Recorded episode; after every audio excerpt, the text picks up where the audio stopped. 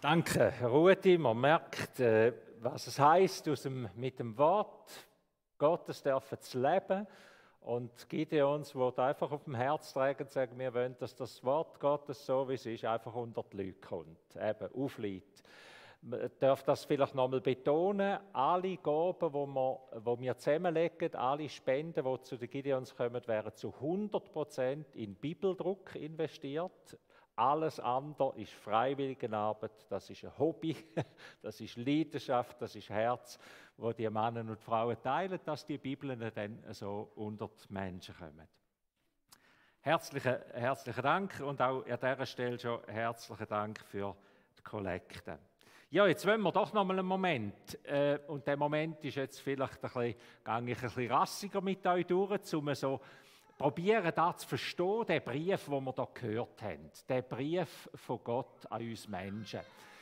Es ist ja besonders, dass die Bibel, das Neue Testament, wenn wir jetzt nur das Neue Testament nehmen, die Hälfte von der Bibel, wenn wir sie Bücher würden zählen, dann ist es sogar mehr, sind Briefe. Also die Form von der Bibel, vom Neuen Testament, ist ein Brief, ist eine Anrede.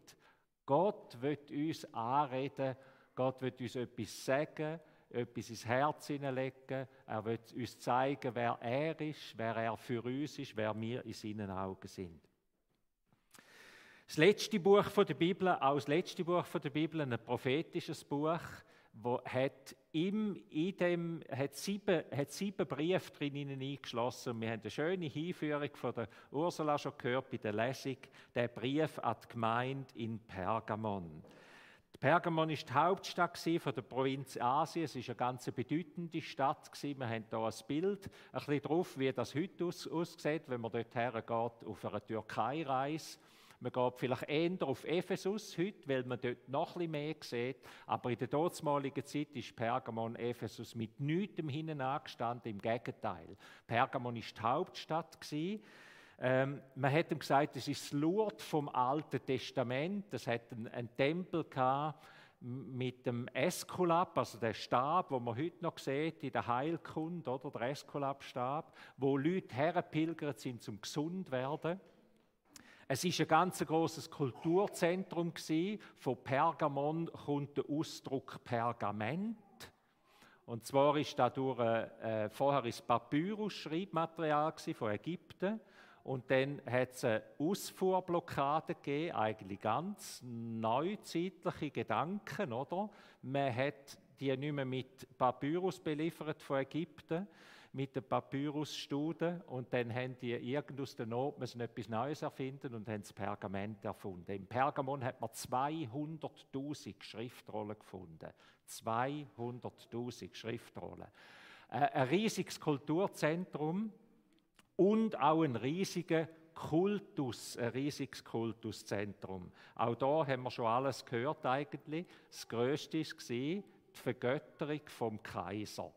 Kyrios Augustus, Kyrios Augustus, Kyrios, der Kaiser ist der Kyrios. Und im Neuen Testament steht, in der Bibel steht, Jesus ist der Kyrios. Das ist immer dann, wenn es Herr heißt. Der Herr Herr über der Welt, mir ist alle Macht gegeben im Himmel und auf Erden. Da hat der Kaiser für sich beansprucht und die Bibel sagt, das beansprucht Gott für sich.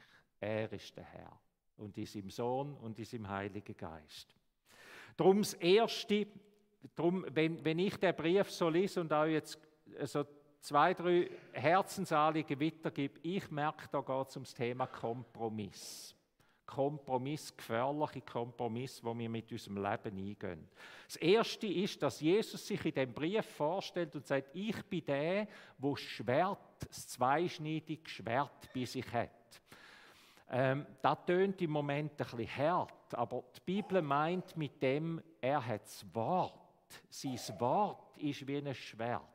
Nicht nicht ein Peitschen oder irgendetwas, sondern da, was Jesus sagt, die Bibel, wenn Menschen die Bibel lesen, dann passiert etwas mit ihnen. Es ist wie ein, Messer, das man einmal durchführt, wo etwas geschnitten wird, so tut auch die Bibel etwas bewegen in uns Menschen. Menschen werden verändert. Es trennt sich vielleicht, man, man trennt sich von falschen Wegen. Das wunderschöne Beispiel von dem, wo im Alkohol verfallen ist und dann gemerkt hat, Gott wird mir ein anderes Leben geben. Und einen neuen Weg können einschlagen. Jesus sagt, ich habe das Wort, ich habe das Schwert in der Hand, vertraue meinem Wort, wo dich auf dem rechten Weg leiten tut. Gottes Wort, unser Licht. In den Psalmen heißt es, Dein Wort ist meines Fußes Leuchte. Dies Wort hilft mir, meinen Weg zu gehen. Das zweite Stichwort ist Treue. Das zweite, wo Jesus der Gemeinde sagt, er lobt sie zuerst und sagt, ich lobe dich für deine Treue. Ihr Christen in der Stadt Pergamon sind so treu mit mir den Weg gegangen. Wir haben gesagt, eine große Stadt, eine weltoffene Stadt, viele Tempel.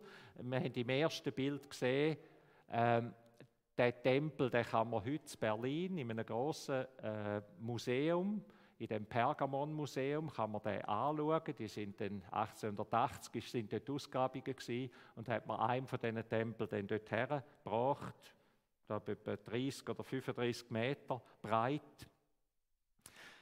Es wird geschrieben, du hebst an meinem Namen fest, ihr Christen zu Pergamon hebt an meinem Namen fest, obwohl unter euch der Thron vom Satan ist. Es ist schwierig und es gibt viel Deutungen, was das heißt. Ich glaube, mit der Ursula zusammen, wo uns schon hergeführt hat in der Lesung auch, das ist nicht ein einzelner Tempel gemeint, sondern es ist gemeint, der Kaiserkult, der gegolten hat. Dass entweder oder, entweder tust du dem Kaiser huldigen oder du gibst, du sagst, mein Herr ist Christus. Und das hat dazu geführt, dass auch Menschen umgebracht und verfolgt worden sind. Von Pergamon weiß man, dass sie die erste Stadt war, wo der Kaiserkult eingeführt hat. Und darum ist, glaube ich, das große Thema. Du hast meinen Namen nicht verleugnet, sagt Jesus in der Gemeinde. Vielleicht können wir uns in dieser Sommerzeit in einer ruhigen Minute einmal irgendwo im Liegestuhl oder bei einem Buch lesen oder in den Ferien fragen, welchen Weg bin ich gegangen in meinem Leben?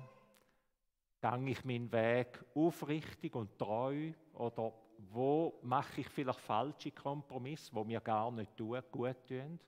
Wie ist es mit meinem Glauben? Wo stehe ich zu meinem Glauben? Oder tue ich meinen Glauben je nachdem auch verleugnen? Wir haben gelesen, ein ist hingerichtet worden.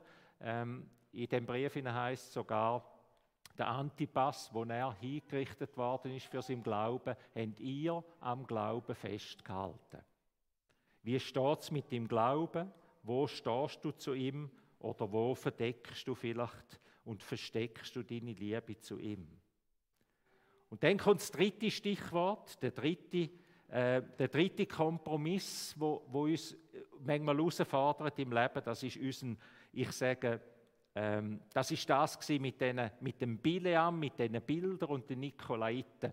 Ursula, da hast du mir ein bisschen festen Steilpass gegeben. So, jetzt wird er uns sagen, was das alles heißt. Ich probiere es ganz einfach zu machen, da kann man viele Bücher darüber schreiben. Du duldest in deiner Mitte, heißt etwas, Jesus sagt, ich habe etwas gegen dich. Du duldest in deiner Mitte Leute, die wie der Bileam sind oder Leute, die den Nikolaiten angehören. Wenn wir das lesen, was der Bileam war, dann ist der Bileam im Alten Testament der, der das Volk Israel verfluchen und verführen Zuerst hätte er verfluchen und das hat er nicht können. Er hat gemeint, er hat gesagt, etwas blockiert mich, ich kann es nicht. Und dann hat er eine zweite Idee gehabt und er hat gesagt, wenn ich nicht den Fluch über dem Volk ausspreche, ich habe eine andere Idee, ich tue sie innen raus vernichten. Und das heißt dann, es hätte ein riesen Fest gegeben mit sexuellen Orgien und Ausschweifungen und alle hätten Fleisch gegessen, wo man den Götter zuerst geopfert hat. Also es hat eine Vermischung stattgefunden. Das Volk Israel ist eigentlich von seinem Weg mit Gott abgebracht worden, indem sie innen raus zersetzt worden sind und mit allem links und rechts Kompromiss geschlossen haben.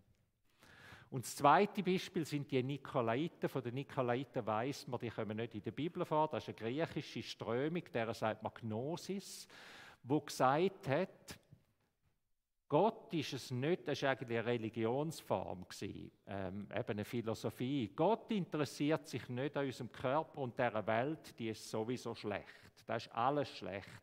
Gott interessiert sich nur für unsere Erkenntnis. Also wir können leben, wie wir wollen. Hauptsache, wir sagen, irgendwann, lieber Gott, ich, aber gell, wir beide haben es ja gut. Also ein Trennen von, vom Leben und vom Glauben.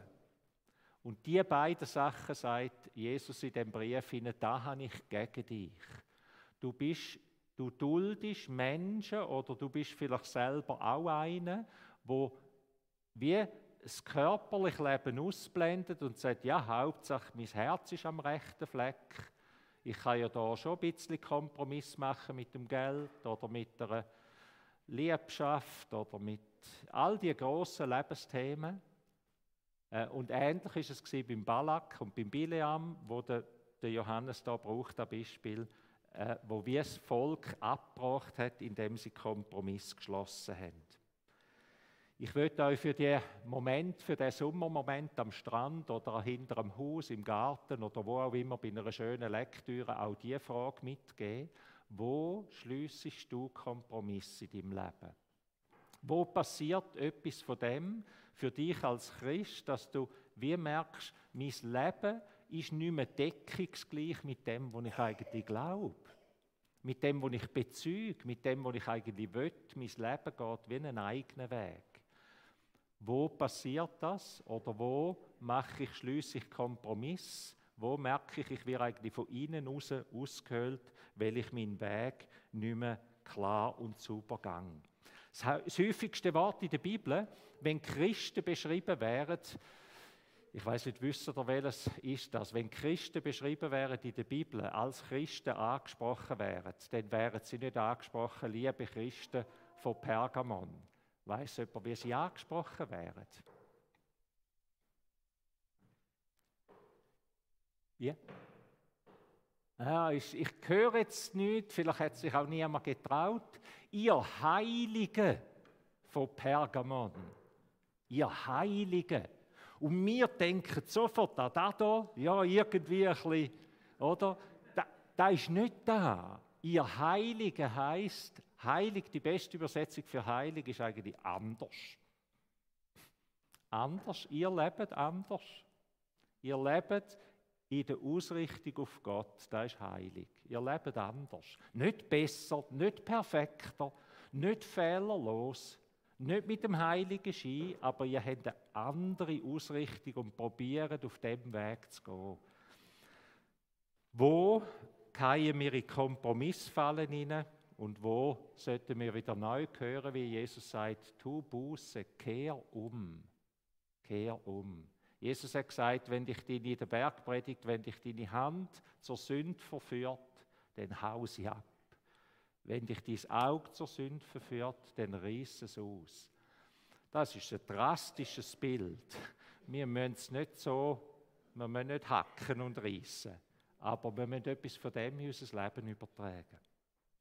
Ein Brief von Jesus an Christen zu Pergamon, wo sie lobt und wo sie stärkt, wo sie aber auch warnt vor Kompromiss im Leben, wo unser Leben mit der Zeit wird zersetzt oder unsichtbar macht. Wenigs, sagt Jesus, habe ich gegen dich. Es ist wenig, was ich gegen dich habe. Er lobt sie, aber da wenig, etwas Kleines, wir haben es vom Samen gehört, etwas Kleines kann manchmal ganz große Auswirkungen haben gefährliche Kompromiss. In der Sommerzeit möchte ich euch herzlich einladen, dieser Frage nachzugehen, wo dulde ich etwas in meinem Leben, wo eigentlich gar nicht gut ist für mich? Wo mache ich Kompromiss, wo ich eigentlich gar nicht will? Wo will ich Gott um Hilfe bitten, dass er meinen Weg wieder auf einen geraden, guten Weg führen kann? Kehr um, mein liebes Kind, tu Buße. Amen.